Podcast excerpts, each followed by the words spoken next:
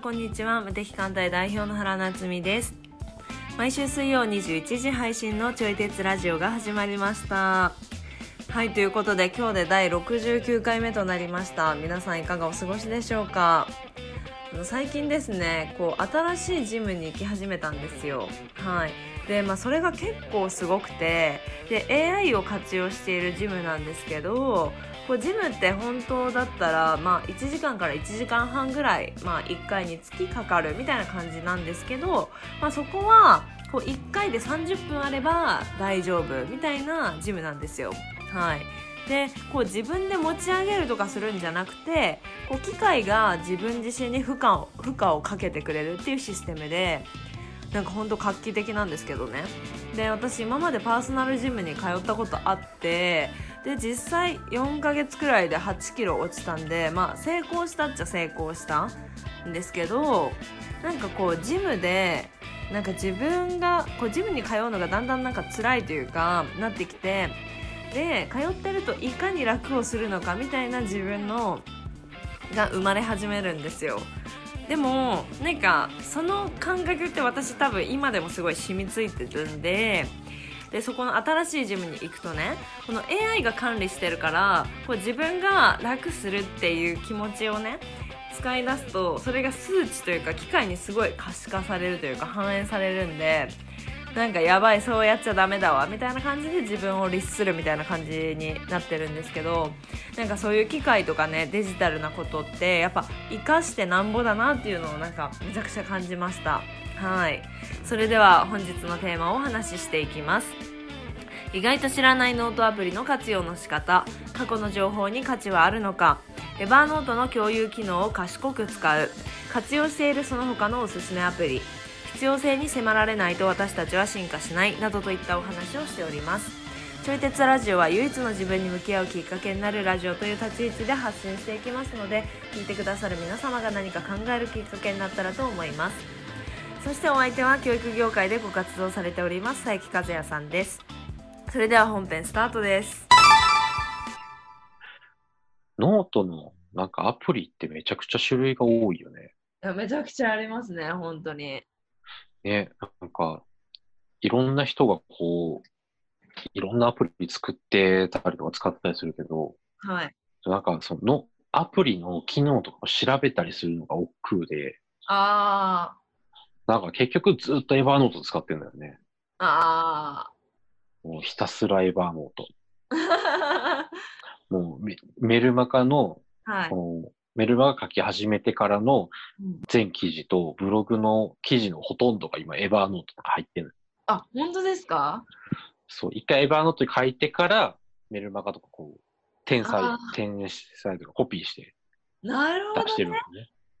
じゃあもうエヴァノートに和也さんの発信物全部入ってるってこと、全部入ってる。わあすごいものすごい、ものすごいって言ってもね、あの結構な数になってきてる、そうですよね相当すごい数ですよね今。そう。本当に。あの、今やってるそのベースメルマガって、うんあの、あるんやけど、そのベースメルマガの記事だけでも、その有料化する前の、公開する前の記事から数えて、今ね、194個書いてあるマジ。なんか、へえマそう。メルマガのナンバリングでやったら187なんだけど、ジそう。これを半年ぐらいでこう書いてるんだね。毎日出してるから。そう。私あれですわエヴァノート下書きで書くんですけど、うん。あのーコピペした瞬間消しますあ、そうなんや。あのそうそうあスストックとしてやってなかったっていうーうんうんうんうんなんかしあ下書きの版みたいなそうなんだえでー。携帯でもあのパソコンでも、うんあ。のなんだっけうん。 Mac なんだっけ あの MacBook Air、 MacBook Air じゃなくて iPad か iPad の全そう然違なんうか。どれでも使えるみたいなはい、はい、はい。っていうためのどどこにでも保存されてるからみたいな、あそういう活用だったけどでも確かに Evernote の中に自分の発信物全部入ってたら、うん。 なんか、 ちゃんと適切に振り返りとかもっとできそうって思いました、今。あの、なんかメルマガ書くときに、はあい。の、なんていうかな、その過去のメルマガに書いてた内容をもう一回繰り返すときとかあるじゃないなんか、はい、はい、あはいのは例えば、これ、こう2ヶ月前のあの記事でも書いてましたかみたいなとかってい。ああ、は前い、置きをはい、言っはいはい。うん。うん、てやったら、その時の記事を振り返ってくれるんだよね、読んでる人が。うん、うん、うん。そう。でも、なんか自分でその記事を探し出すのってすごい大変やん。大変。そう。だから残しとくと、こうやって検索が、検索で、あ、いつの記事なんだってわかるから、そっか、そっか、そっか。そうそうそうそう。特にでナンバリングあしてたりするとね、番号も。のあ、そうそうそう。番号でも言えちゃうしね。はい、はい。うんうん。確かに。そう。えね、ー、いいですね。そうそう。なんかメルマガフォルダー1472件文章入ってる。マジてか、そんなに保存できる。 そんなあ、こともう全然、もうこれだけ保存しても、多は分よう、文章の容量的にも余裕やと思そうか、文章ですもんね、たかが。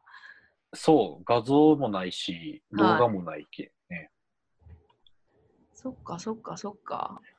そうそうそう、余裕で入る。 えー、私もなんかもっと使い方ちゃんとしよう。この使い方がいいかどうかわかるけど。いや、でも私も振り返りたくなるときはありますし、うんうんうそ。んれこそ私一回アメブロからノートに移してるんで、はいはい。で、アメブロはもう削除してるんで、うん。昔自分がどんなことを書いたのかとかはもう残ってないんですよね。うんうんうん。まあそれはそれでこう自分の頭の中がクリアになるからいいんですけどうん。でもたまに振り返りたくなるからはいはいはい。なんか残ってたらよかったのかもなとか思ったりします。ああ。うんうんうん。うんまあね。うん。残してるのがいいのかどうかは分かれへんけど、うん。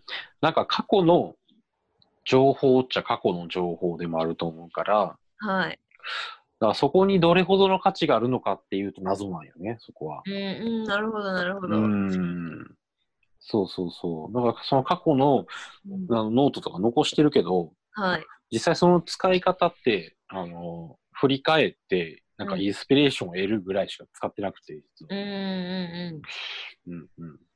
だから、なっちゃんの話を聞きながら、なんかこのノートを残しておくこと、なんか意味があるのかなっていうのをちょっとあー疑問に思って。 そう。なんか、あの、まあ、あったらやっぱり使えなくはないけど、なくてもそんなに困らんかもなってなんか思ったりする。ん。ああうん。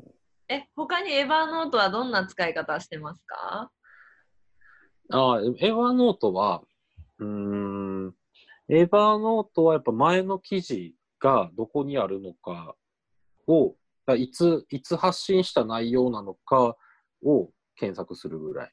はあ、はあはあはあはあ、うん。そう。で、あとね、もともとやっぱりなんかエヴァノート使い始めたのは、俺も下書き用なんよね。下書きするつもりで書いて、はい。あのー、えっとね、これ使い始めた6年前、5年前ぐらいかな、もうちょっと前かな、なんかぐらいの時に、あのー、スマホで、とね、なんか、Facebook の記事とか、ブはロいグの記事とかを、まあ、直書きしてたんよね、その投稿フォームに。なるほど。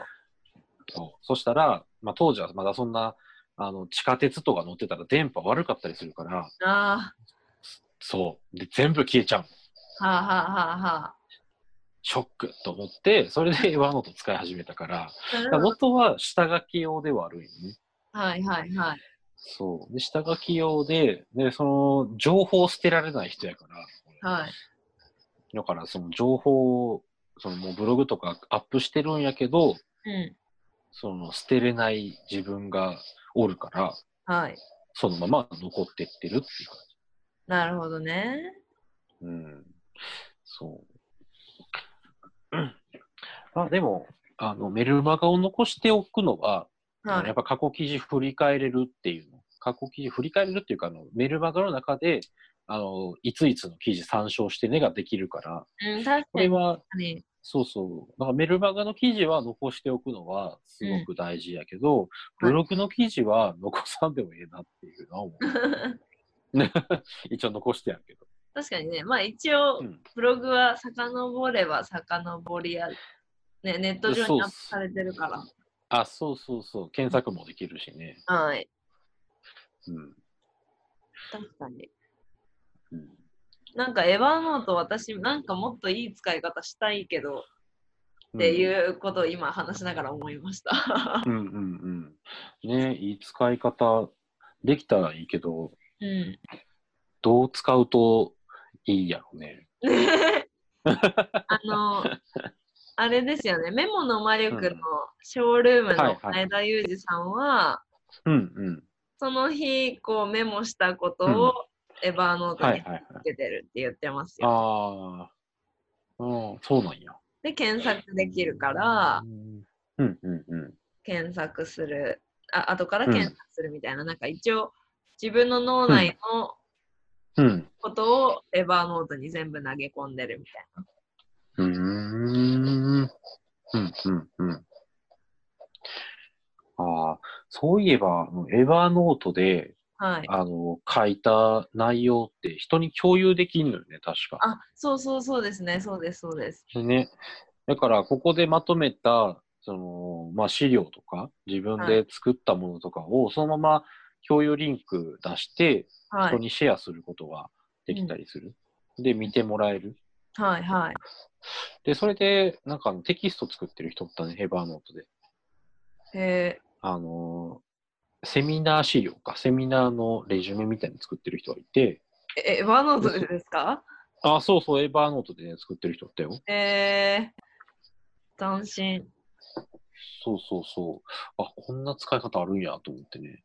まあ確でかもあんまり人になんか共有することがないから、うん、活用はされてないんやけど、はいはいはい。うんうんうん。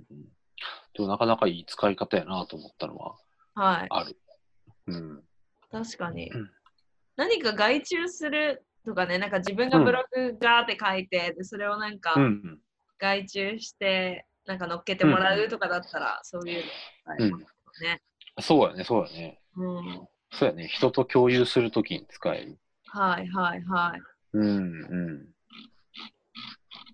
確かにえーなんかエヴァーノートもっといい使い方ありそうな気がするからちょっと調べてみますはい。 そうやね。ここにも画像も貼れるしね。あーそうですよねうん。なんか私仕事対応系のメールとかはうんあの、貼り付けててうん。なんかこういうメールが来たらこのなんか仕事関係メールっていうテンプレの中から近しいものを選んでくるみたいな、うん。仕事対応メール。あのうん。なんか仕事依頼された時にうん。こう返すとかああの日時とかが入ってなかったら 日時を聞くとか、あ。うん。なんかそういうの一うんうん応テンプレ化されてるとえいうか、ー、はい、えー、そうなんや。うんうんうんうん。そしたらいちいち文章考えずに済むから、はい確かに楽かもね。そうなんか大体つまずくところが、うんまあ一緒っていうかうん。うんうんうんうん。なのでうん。なんだろうその対応したメールをちょっといちいち貼り付けといて、うん。で、なんか必要そうな、あの時どうやって返したかな、みたいなはあはあはあはあはあ。のをあの引っ張り出して見ていくっていうのはやりますうーね。ん。なるほどな。はい。うんうんうん。まあ確かに返信内容が大体似たり寄ったりなら、一個定型文作っておけばは楽ではあるよね。い。うんうんううんうん、確かんうん。うん、に。うーん。もっといい感じでできそうな気はするけど。うんうんうんううん、ん、なんかエヴァーノートでこう共有するときって、あの、もうそのままなんていうか、リンクをクリックしたら、まんま、なんていうか、そのエヴァーノートの中の文章が表示されるから、はい。なんか、うーん、文章にたどり着くまでの動線が短くて済むんよね。はあ、はあはあはあ、なるほど。うんうんうん。で、なんかその、エヴァーノートの文章とか、その画像付きので見せたい場合は、あの、エヴァーノートに共有すればいいし、で、もうちょっと、なんか整形された文章っていうか、そうんのワードとかの文章で見せたい場合は、あの、なんか例えば PDF を共有するときって、うん。その PDF をどっかにこうアップロードしないといけないよね。確かに確かに。 Google ドライブだとか、はいなんか、なんとか、どこどこにアップローダーとかに、こう、いアップロードしなあかんけど、あの、イエーバーノートの場合は、なんか、そのどこにも別にアップロード、まあ元からされてるから、はい。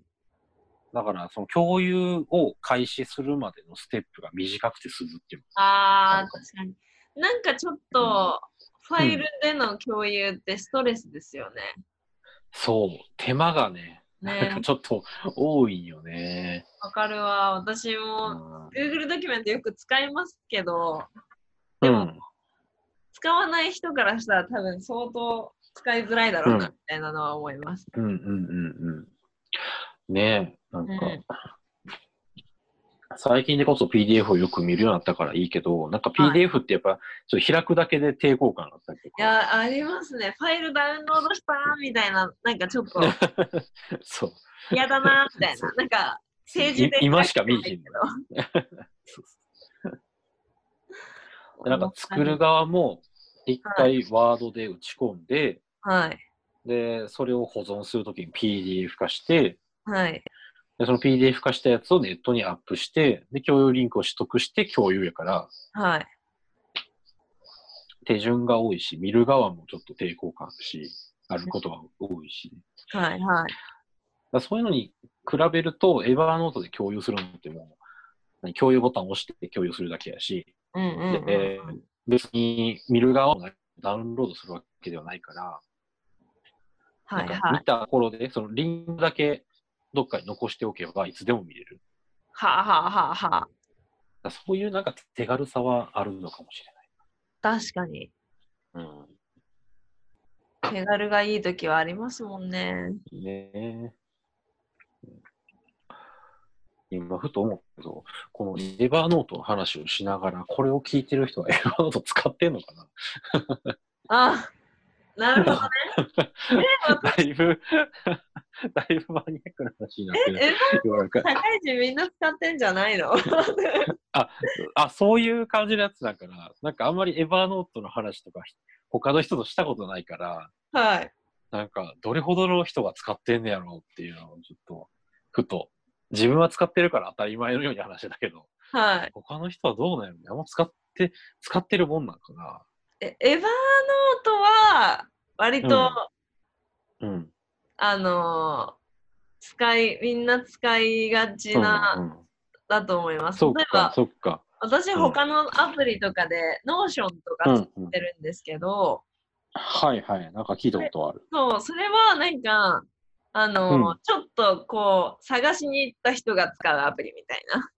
ああ、ノートアプリなんやろうみたいな、ないかなみたいそなう。そうそうそうそう。はいはいはいはい。はあはあはあ、じゃあ、あんまりメジャーではない感じだよね。そう、でもエヴァーノートはだいぶメジャー寄りな気がしてます。そっか。じゃあ、はいじゃあ、多分きっとわかる人がいるは ず。はい。いやー、でも主婦の方とかはき、あ確かに、 縁がないかも主婦の人。うん。いや、でもこれちょっと個人的な意見やけど、はい。なんか、こう、まあ、主婦もそうだし、家族でのコミュニケーションもこういうエヴァーノートが使えるんじゃないかなと思ったりもしてて。へえ。例えば、あの、まあ、うちもやってないから、これはもうたらればの話なんやけど、はい。あの、例えばそのコロナの報道とかいっぱい今されてるじゃないはいはい。で、そのコロナのことで、まあ、新しい情報とかも随時いっぱい出てくるじゃないですか。うんで、その新しく出てきたのを、例えばこう、LINE に貼り付けまくると、家族 LINE がううんなんかやたらコロナの話ばっかりになってしまうじゃはない、い。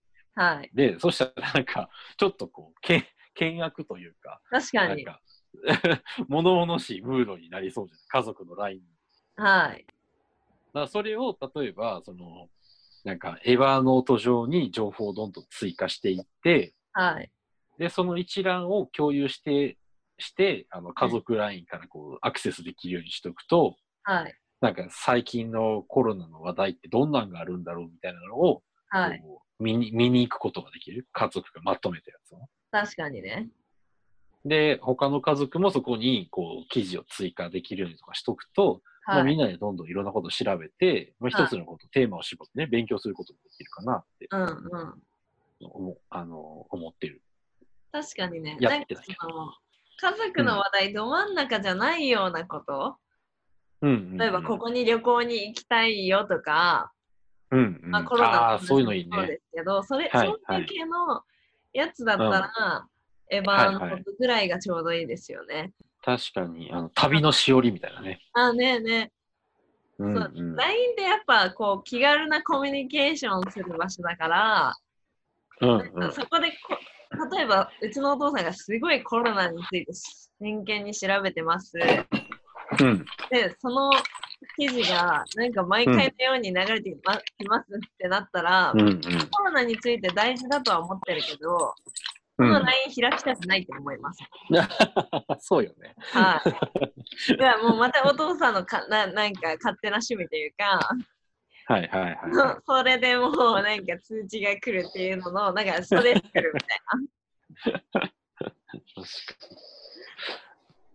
はいなんか今の話、すごいいいことを喋ってるから、ノートに書こうと思ったのに、ペン がない。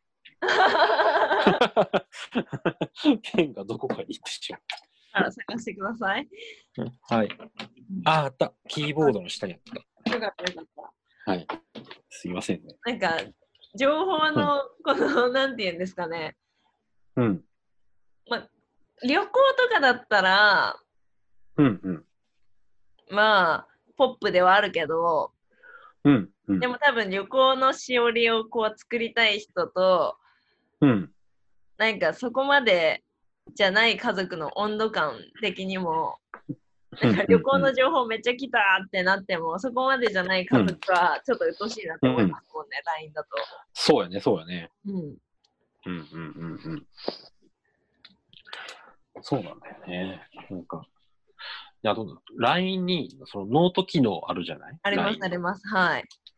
で、そういう別情報をノートに記載していっても、なんかノートって、なんていうかな、1個しかないから、はい。どんどんその、えっ、と、多分カテゴリー分けとかできひんかったんじゃないかなと思うんやけど、そこまではできなかった気がします。そうよね。なんか別別のタイムラインがもう一個あるぐらいの使い方だったはずで、でし、かもノートにいろんノート書な、たら通知来ますしね。あ、そうそう、くるくる。うん。だから、でね、ノートにどんどん追加していくと、なんかそっちにも情報が溢れかえる感じがしてて、確かに。なんか探しず、かえって探しづらくなっちゃう。いっぱそいうです追ね加する。。そうですね。うんうううんんん。うんうんだから、それを、なんか、エバーノートとかの別の、その、文章アプリでまとめておいて、で、テーマごとに、あの、リンク貼って、共有できるようにしておくと、使いやすいのかもしれんと。そうですね。確かに。ね。うん。まあとか言いながら、エバーノートってテーマごとの共有とかできるのかいや、ページごとじゃないですかなやっぱりページごとなんかないや、わかんないですけど。じゃあ、じゃあ、 どうなんやろあんまり良くないかもしれん。なんか私が使ってる あのノーションっていうものは、はいはいはい。あのそのページをこうなんて言うんだろうな、超説明しづらいんですけどうん、うん。でもなんかただのノート機能じゃなくてうん。そのいろいろできるんですよ。うんうんうんなんて説明したらいいんだろう。あのー例えばリンクをまとめたページみたいな、はいはいを作りたかったらそういうのもできるし、うんうんうんうんなんかそのウィキペディアみたいな感じでうんうんこう飛んで飛んで飛んでみたいな階層分けする、飛んで飛んで飛んではい、なんか窓かひろしみたいな いやごめんなさいなんでもないですはいどうぞ階層分けができるんですよ。はいはいああそうなんやはい、例えば1ページから、まあ、今日の日報みたいなのをうん6月、うん7月、8月とかあって、で、8月のところから8月何日みたいな感じのうんうんうん配送分けができるので、はいはいはいなんかそれをこう共有したら、その飛んで飛んでができるみたいな。ああだなるからコほどロナねについてのってやったら、うんうんそれを、なんかうん自分がこうまとめたリンクとかも、うんうんうんあと結構綺麗にホームページみたいな感じでまとめられるので、うーんうんうんうん本当になんかそのノーションっていうものを、こううん会社の,、うんその一つのこうみんなで共有する辞書みたいな,、なんか情報がうん全部あるデータベースみたいに使う会社もあったりするくらい、はいはいはいめちゃめちゃ便利ああ便利さんなんですうーよ。んそうなんやなんかエヴァノートもねノートブックの共有って見つけたよあほんああできるんですね。できたできたそのノート単体でもできるしはい。ノートブック、そのノートのし集まりみたいな、丸ごと共有とかもできるみたい。えー、じゃあいいですねそれで。そうね。あこれ、これいいじゃない、なんか。ね確かいいに。ね。うんう。ん。えー、使おう。 ちょい鉄ラジオの、なんか収録をしながら新しい機能に気づくっていう。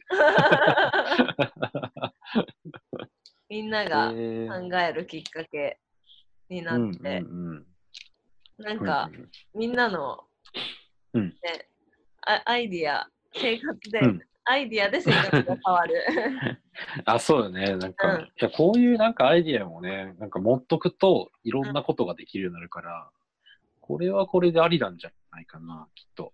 ねねねね。うんうんえー、ノノート、ノートエヴァーノート、うんいろいろじゃあできそうですね本当うんに。そうね。まあ、家族に共有だけじゃなくて、自分のコミュニティにも同じように共有できるし、できますね。うん。で、もう本当最近ベースメルマガでよくね、コロナの話を書いてるの。へえそう、こんな情報出たよ、みたいなとかね。はいはいではこいうかん、こう考えるんですよ、みたいな話をね、よく書いてるんやけど、はい。なんか、いかんせんエビデンスまで紹介しきられてないよね。ああ確かに。そうそうそう。だからそのエビデンス置き場みたいなもので、あめっちゃいいですねそれ。あ、そうそうそうそう、ここにアクセスしてくれれば、とりあえず、あの、僕が言ってることは、エビデンスが全部ありますみたいな。あこそれいいですね。まあね、一覧にできる。確かに。うん。なんか、和也さんの文章が読みたい人は、その、うんメルマガにめちゃくちゃエビデンスのリンク貼ってあったら、鬱陶しいなって思うけど、はいはいはいで。もなんか、選べる飛べることが選べるんだったら、うんめっちゃ超勉強したいですって人は、うそんこに飛んうんで、めちゃくちゃ勉強になるし、ねそうだね。文章を軽く読みたい人は、そのスタンスでもなれるし、うんうんうん、うなんか、エヴァーノートがあることによって、なんかお客さんの自由度も増しますね。そうよね、そうよね。うんうんうん。いいね。ちょっとそういう使い方しよう。えめっちゃいいじゃないですか。うん、ちょっとそれまとめてみて、また次回の収録の時に報告します。ああ、はいはいはい、聞きたいです。へえ、いい使い方。ね。すごい、なかなか今日は有意義な話をしてる気がする。い うん。や、毎回有意義な話をしてると思う けど。うん、なんかこういうやっぱツールを使えると、まあ、ツはいール使えなくても生活はしていけるし、生きてはいけるけど、はい。なんかツールの使い方をちょっと学んで、うん、いで、生活に取り入れていくことができると、ちょっと便利になる。や、めちゃ便利。うん。うん。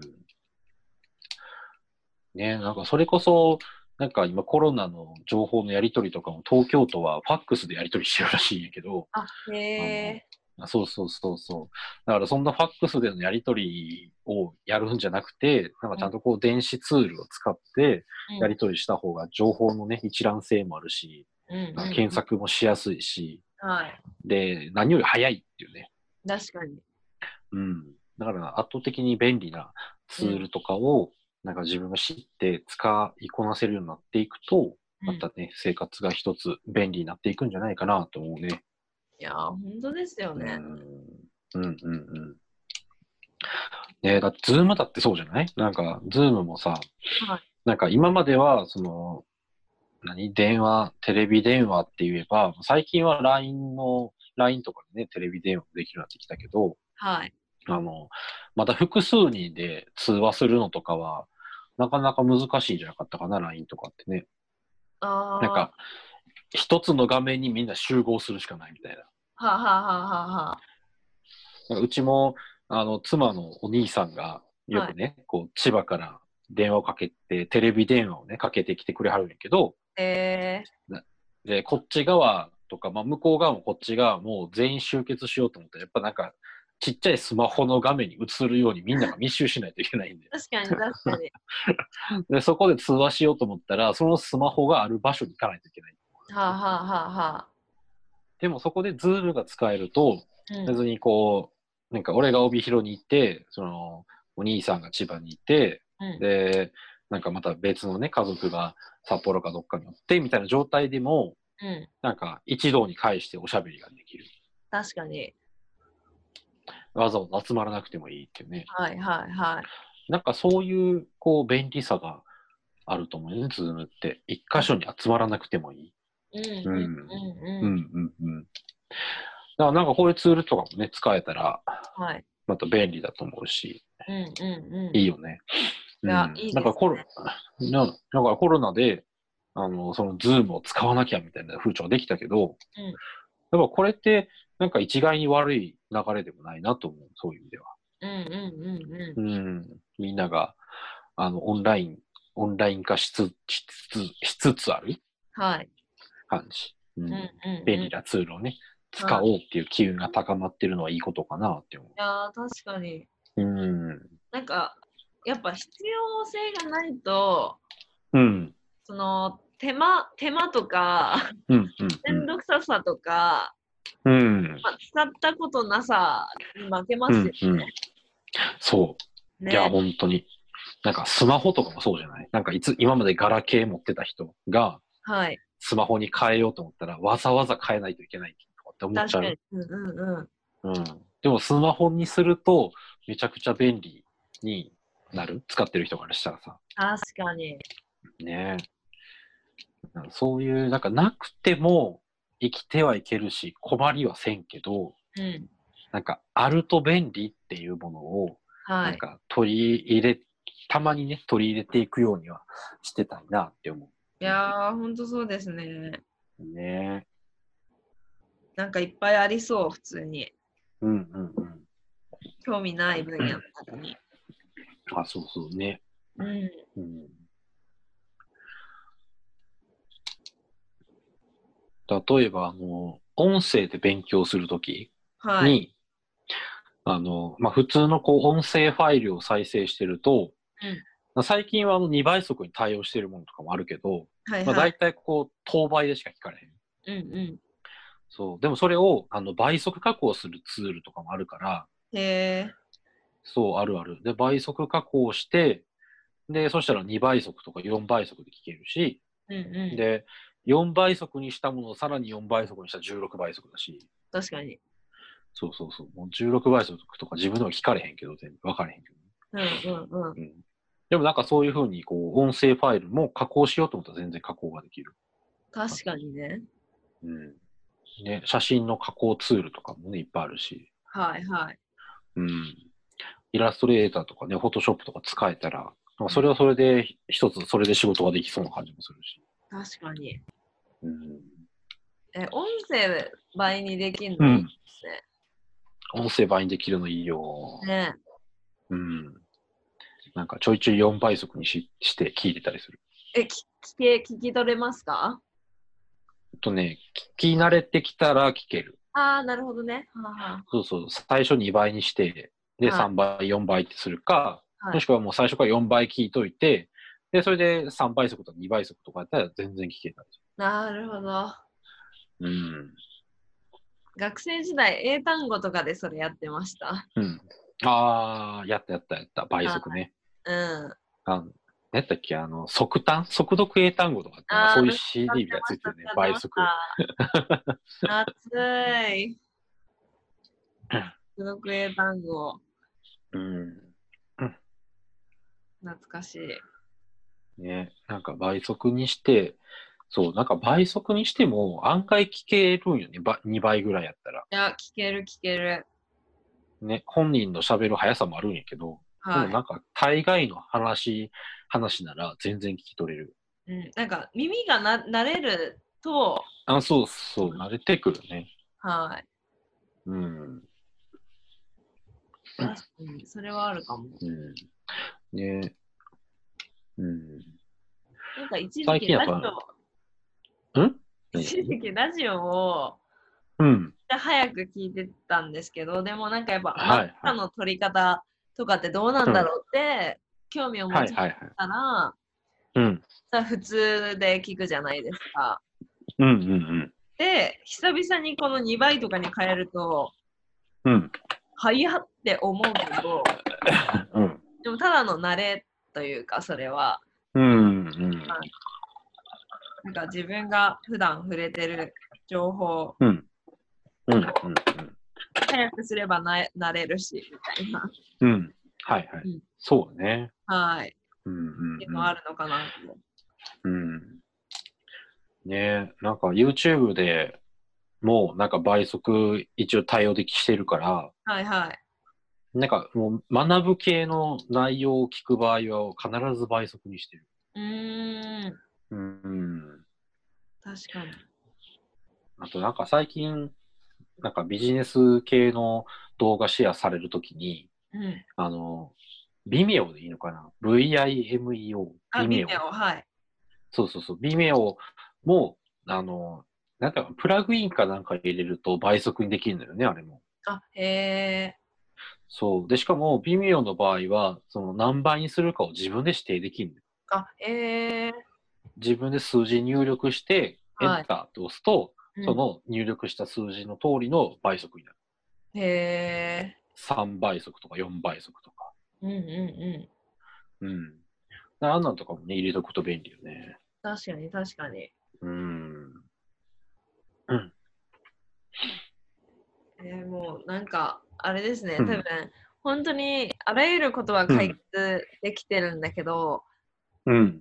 なんか得たいことがあったらその、そのための解決策はあるんだけど、うん。そもそもそれに対して自分ができると思ってなかったりとか、いやー、ほんと。ね検索の仕方がわかんないとか、うん、うん、うん。うなんんかそういうのはありそうですよね。ある、ある。もう、それを解決するより便利な方法があるっていう発想がね、うん。発想にたどり着くのがそもそも大事。はい。い。うん。いかがだったでしょうか私たちが話しているのは答えでもなくて、ただテーマを投げている感じなので、哲学するきっかけになったら幸いです。そしてこちらのラジオではお便りを募集しております。私原と和也さんへの質問やご意見などお待ちしております。フォームがあるのでそちらから送信してください。来週も水曜21時にお会いできることを楽しみにしております。ではさようなら。